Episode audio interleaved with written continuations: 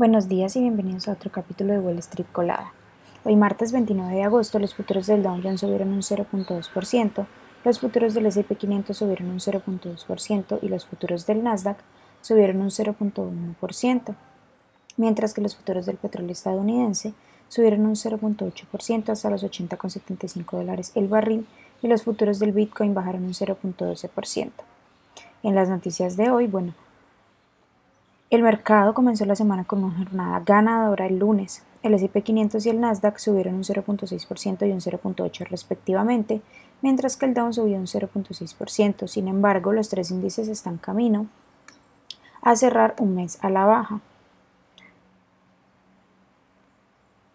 En otras noticias, OpenAI lanzará ChatGPT Enterprise. La compañía dijo que más de 20 empresas de diferentes tamaños y sectores ayudaron en el desarrollo de esta herramienta que va a incluir el modelo más reciente del lenguaje GPT-4.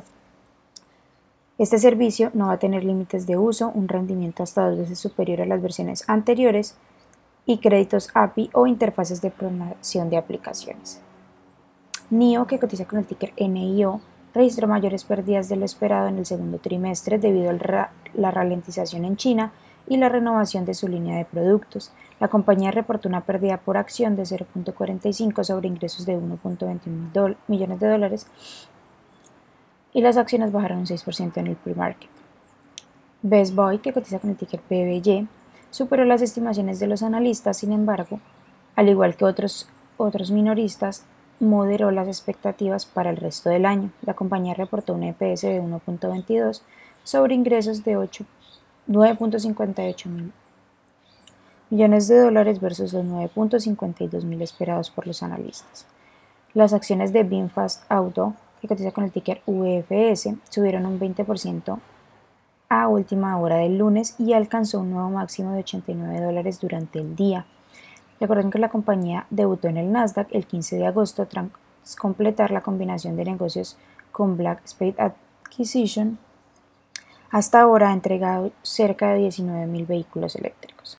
Goldman Sachs, que cotiza con el ticker GS, está vendiendo su unidad de gestión financiera personal a un competidor llamado Creative Planning. Aún no hay informes sobre el precio de la compra. El CEO de la compañía, David Solomon, dijo que en su momento esta unidad era una forma de ampliar el alcance de la compañía más allá de su clientela ultra rica. Sin embargo, su plan de banca minorista finalmente no tuvo el éxito esperado.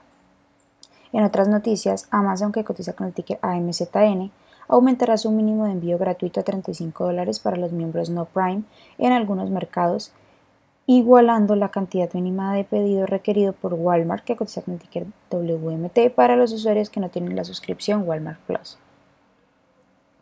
Las acciones que tenemos hoy con proyección bullish son Tivic Health Systems, que cotiza con el ticker TIUSA y ha subido más de un 102%, Shineco, que cotiza con el ticker SISI y ha subido más de un 41%, y también Farm que cotiza con el ticker OKYO y ha subido más de un 36%.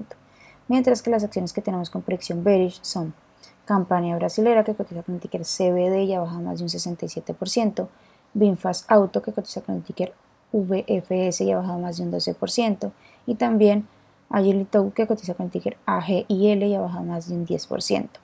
Estas son las noticias que tenemos para hoy. Antes de que abra el mercado, les recordamos que pueden encontrarnos en todas nuestras redes sociales como arroba Spanglish Trades y además visitar nuestra página web www.spanglishtrades.com para que no se ponga, no se pierda ninguna noticia en actualización del mundo de la bolsa de valores, por supuesto como siempre en español. Muchas gracias por acompañarnos y por escucharnos. Los esperamos de nuevo mañana en otro capítulo de Wall Street Colada.